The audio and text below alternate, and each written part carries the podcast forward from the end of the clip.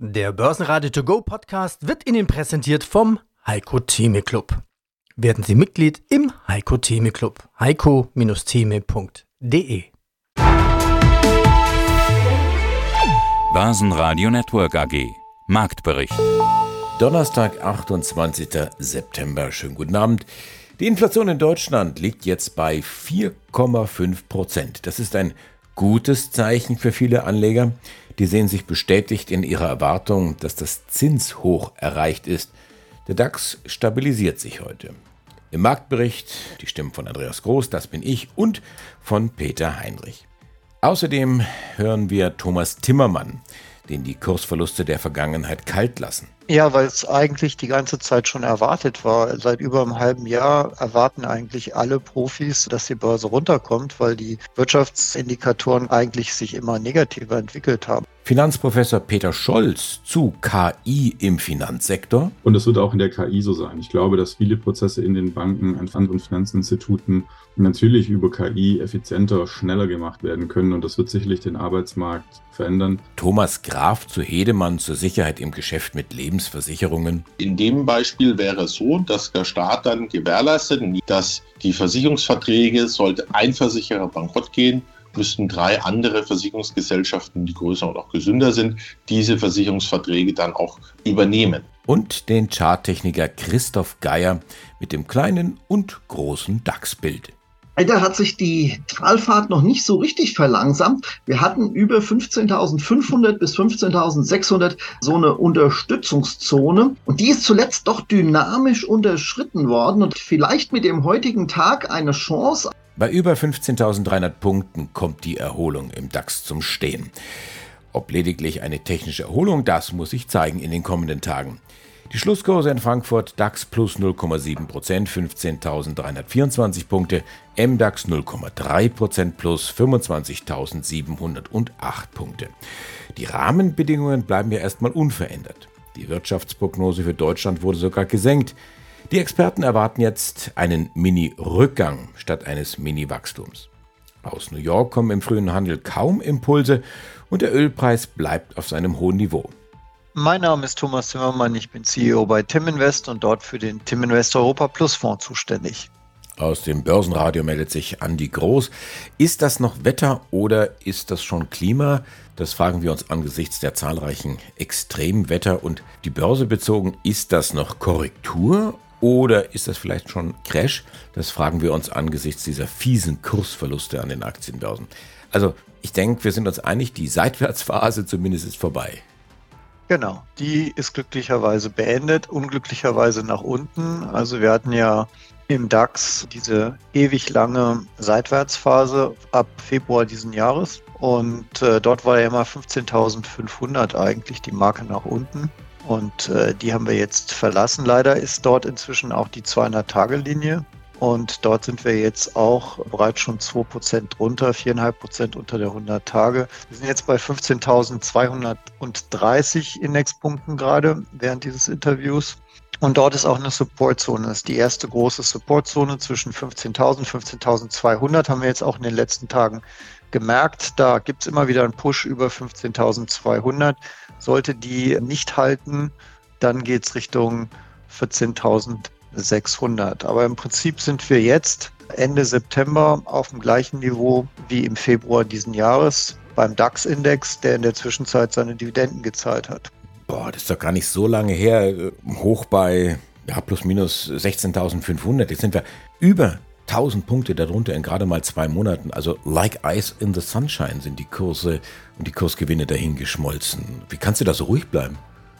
Ja, weil es eigentlich die ganze Zeit schon erwartet war. Seit über einem halben Jahr erwarten eigentlich alle Profis, dass die Börse runterkommt, weil die Wirtschaftsindikatoren, gerade die, die in die Zukunft schauen, eigentlich sich immer negativer entwickelt haben. Also in, insbesondere die Industrieproduktion, die Einkaufsmanager-Indizes auf die Industrieproduktion in Europa sind ja alle im rezessiven Bereich. Wir haben ja auch laufend eigentlich negative Anpassungen gehabt was das Wachstum angeht. Also wir haben gerade erst heute wieder von den führenden Wirtschaftsinstituten eine Anpassung bekommen. Also wir gehen davon aus, dass Deutschland in diesem Jahr minus 0,6 Prozent, also eine kleine Rezession im Prinzip haben wird und dann im nächsten Jahr plus 1,3 und in 2020 plus 1,5. Also das war alles abzusehen, hatte sich schon vorbereitet. Also man konnte es sehen, aber die Börse ist einfach nicht runtergekommen. Die ist da oben geblieben und hat sogar noch ein neues Allzeithoch gemacht. Und das war eher das Merkwürdige. Ich bin deswegen so relaxed, weil das, was jetzt eigentlich passiert, ist eigentlich das, was ich schon vor einem halben Jahr erwartet habe.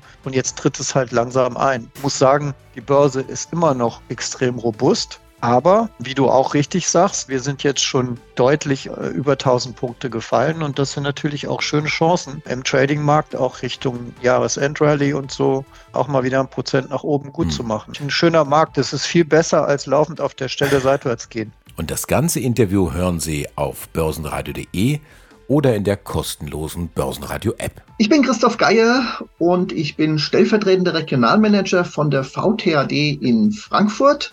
Die VTAD ist die Vereinigung Technischer Analysten Deutschlands. Wir bilden angehende technische Analysten aus. Ja, und wir machen viele, viele technische Analysen. Higher for longer, damit haben viele Anleger nicht gerechnet. Selektive Wahrnehmung wurde das genannt oder Exorzismus unter den Zinssenkungsanhängern. Also am Mittwoch hatte ich den Eindruck, als ich den Marktbericht abends gemacht habe, ja, die Talfahrt, zumindest beim DAX, hätte sich etwas verlangsamt. Wenn wir das jetzt mal so auf den charttechnischen Prüfstand stellen, das, was wir bislang gesehen haben, ist das eine ganz normale Korrektur, wie ich das mehrfach gehört habe, oder ist das mehr? Was sagen Sie als Experte für Charttechnik dazu? Leider hat sich die Talfahrt noch nicht so richtig verlangsamt. Vielleicht mit dem heutigen Tag eine Chance. Allerdings, wir hatten über 15.500 bis 15.600 so eine Unterstützungszone. Und die ist zuletzt doch dynamisch unterschritten worden. Und das konnte auch gestern nicht gehalten werden.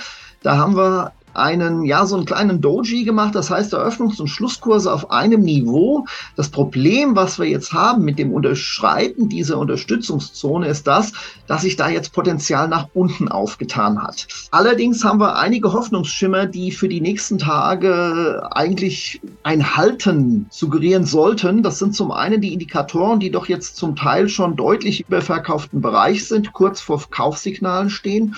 Und das zweite ist die Saisonalität, die ab Anfang Oktober dann doch eine deutlich bessere Phase voraussagt.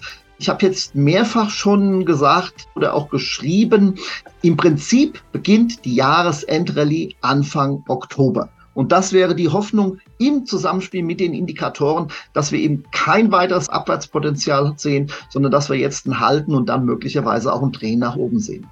BMW macht einen klugen Schachzug und macht seinen China-Chef zum Vertriebschef für den gesamten Konzern. Und den Vertrag von CEO Zipse hat man vorzeitig verlängert bis 2026. Was früher nur bei James Bond möglich war, so bald jeder können. Facebook-Mutter Meta stellt die ersten KI-Produkte vor, zum Beispiel eine smarte Brille, mit der Nutzer das, was sie sehen, gleich als Video bei Facebook streamen können. Mit der Brille stellt sich Meta in den Wettbewerb mit Apple. Und auch ChatGPT macht man Konkurrenz mit eigenen KI-Bots. Aber das Metaverse ist teuer und verbrennt Milliarden von Dollar Quartal um Quartal. Trotzdem klettern Meta heute über 2%. Börsenradio Network AG. Die Expertenmeinung. Hallo, mein Name ist Peter Scholz. Ich bin Professor für Digital Finance an der DHBW Mosbach. Wenn wir versuchen gemeinsam vorauszuschauen. Also der grundsätzliche Tenor, den ich so am Markt höre, ist, KI wird unser Leben grundlegend verändern. Irgendwann mal. So wie es das Internet gemacht hat. Ist diese Aussage grundsätzlich richtig? Ich denke schon. Also ich bin jetzt auch kein Zukunftsforscher, aber ich meine, ein paar Jahre Erfahrung am Kapitalmarkt habe ich jetzt auch. Ich bin an den Kapitalmarkt gekommen Ende der 90er Jahre und Damals war, wie Sie es ja gerade gesagt haben, das Internet der totale Hype. Ja. Also der Börsenkurs ist dann förmlich explodiert, wenn ein Unternehmen gesagt hat, wir haben jetzt auch einen Internetzugang. Ja. Da ging es dann ab. Und natürlich wusste man auch schon damals, dass das Internet den Markt verändern wird. Und das hat es dann ja auch tatsächlich, also ohne jeden Zweifel. Und das wird auch in der KI so sein. Ich glaube, dass viele Prozesse in den Banken, an anderen Finanzinstituten natürlich über KI effizienter, schneller gemacht werden können. Und das wird sicherlich den Arbeitsmarkt verändern. Vor allem, wenn man eben es kann, zum Beispiel solche Prompts gut zu schreiben, dass man eben Aufgaben sehr gut definieren kann, dann da bestimmte Routineergebnisse rausbekommt, dann ist das die ganz normale Entwicklung, die wir eigentlich seit der Industrialisierung sehen, dass Maschinen immer mehr Arbeit übernehmen. Die Menschen aber nicht obsolet werden. Also die Arbeit verändert sich und ich glaube auch, dass das bei KI so sein wird. Also da wird sich natürlich auch viel verändern. Äh, und da werden auf uns auch äh, sicherlich in den nächsten zehn Jahren noch ganz gewaltige Veränderungen zukommen. Wobei in meinen Augen teilweise noch gar nicht so ganz genau absehbar ist, wo und wie genau. Aber tatsächlich, ja, ich glaube, dass KI auf jeden Fall sehr viel verändern wird und das auch gekommen ist, um zu bleiben. Das wird sich nicht zurückdrehen. Ich hatte eingangs gesagt, KI als der heilige Gral der Finanzindustrie. Man, man sucht natürlich immer irgendwo die Möglichkeiten, die Kurse vorherzusagen. Kann ein KI-Portfolio-Manager besser sein als einer mit Erfahrung? Das muss jetzt bewiesen werden. Das ist natürlich aber eine ganz interessante Frage und da gibt es natürlich auch die ersten hm, Untersuchungen.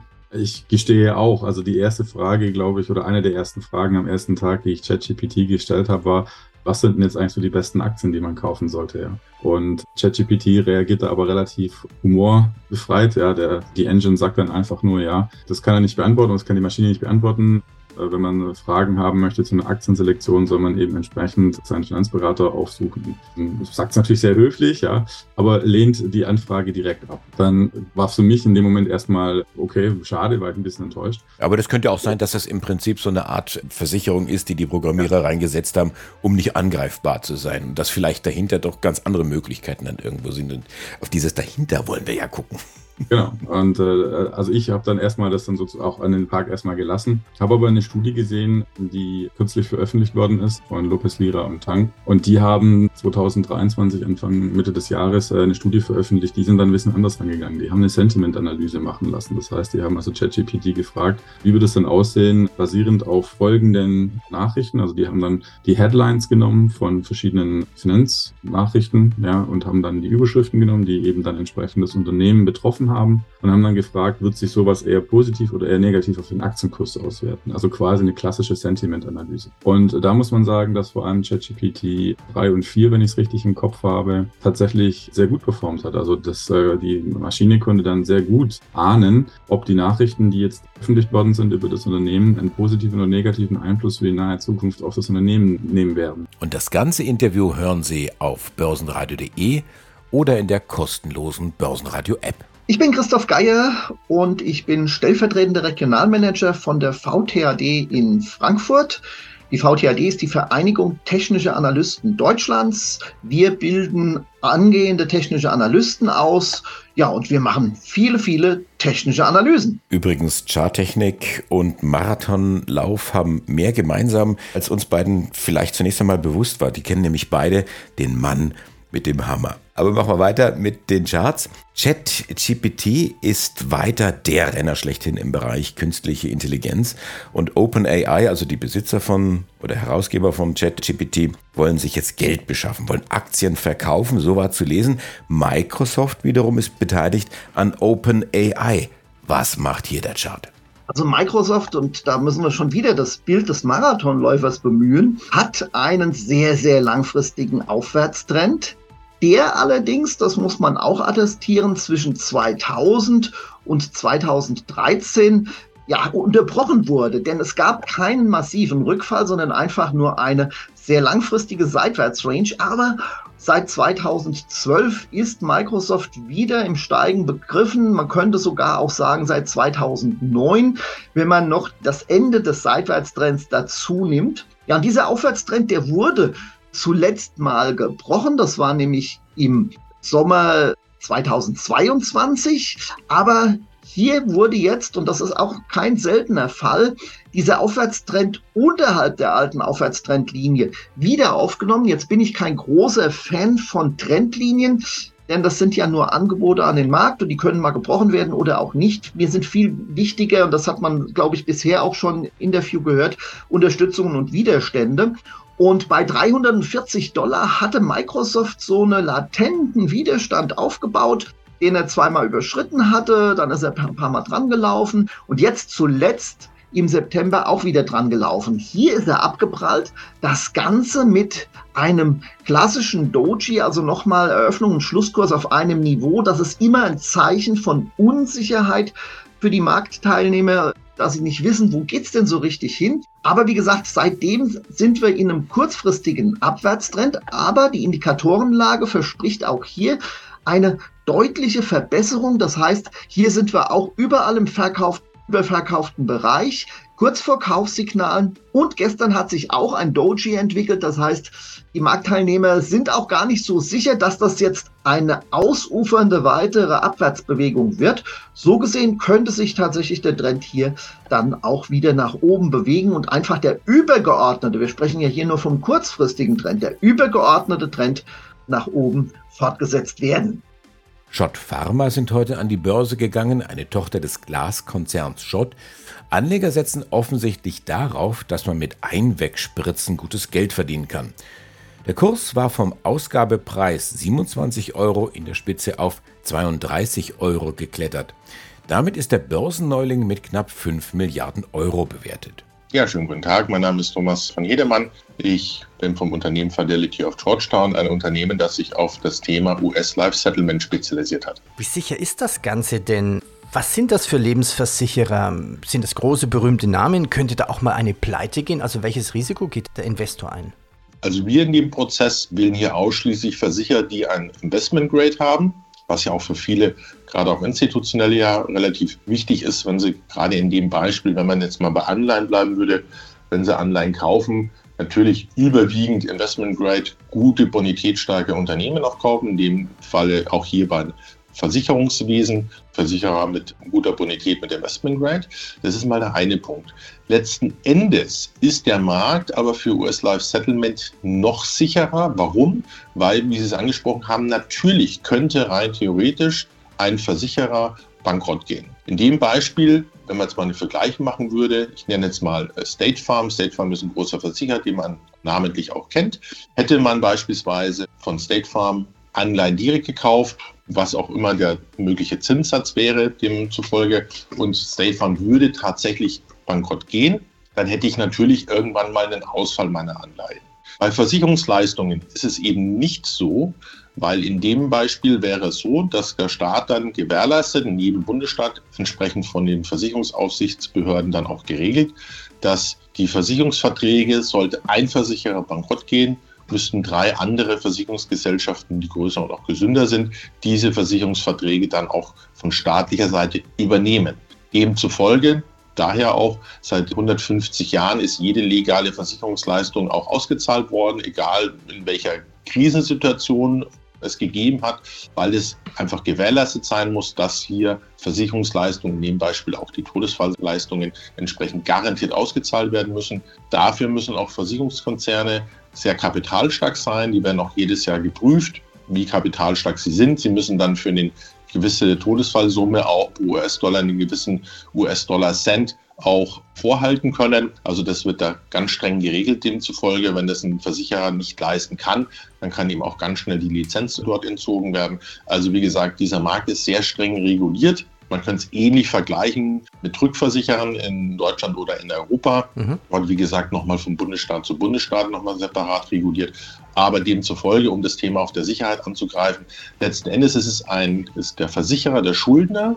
Ist eine vorrangig besicherte Forderung als Versicherungsleistung und sozusagen sicherer, als wenn ich eine Anleihe von einem Versicherer direkt erwerben würde. Ich bin Andreas Groß, die Stimme des Börsenradio.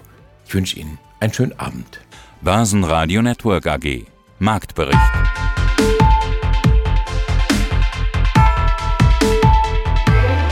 Das Börsenradio Nummer 1. Börsenradio Network AG. Der Börsenradio To Go Podcast wurde Ihnen präsentiert vom Heiko Theme Club. Werden Sie Mitglied im Heiko Theme Club. heiko-theme.de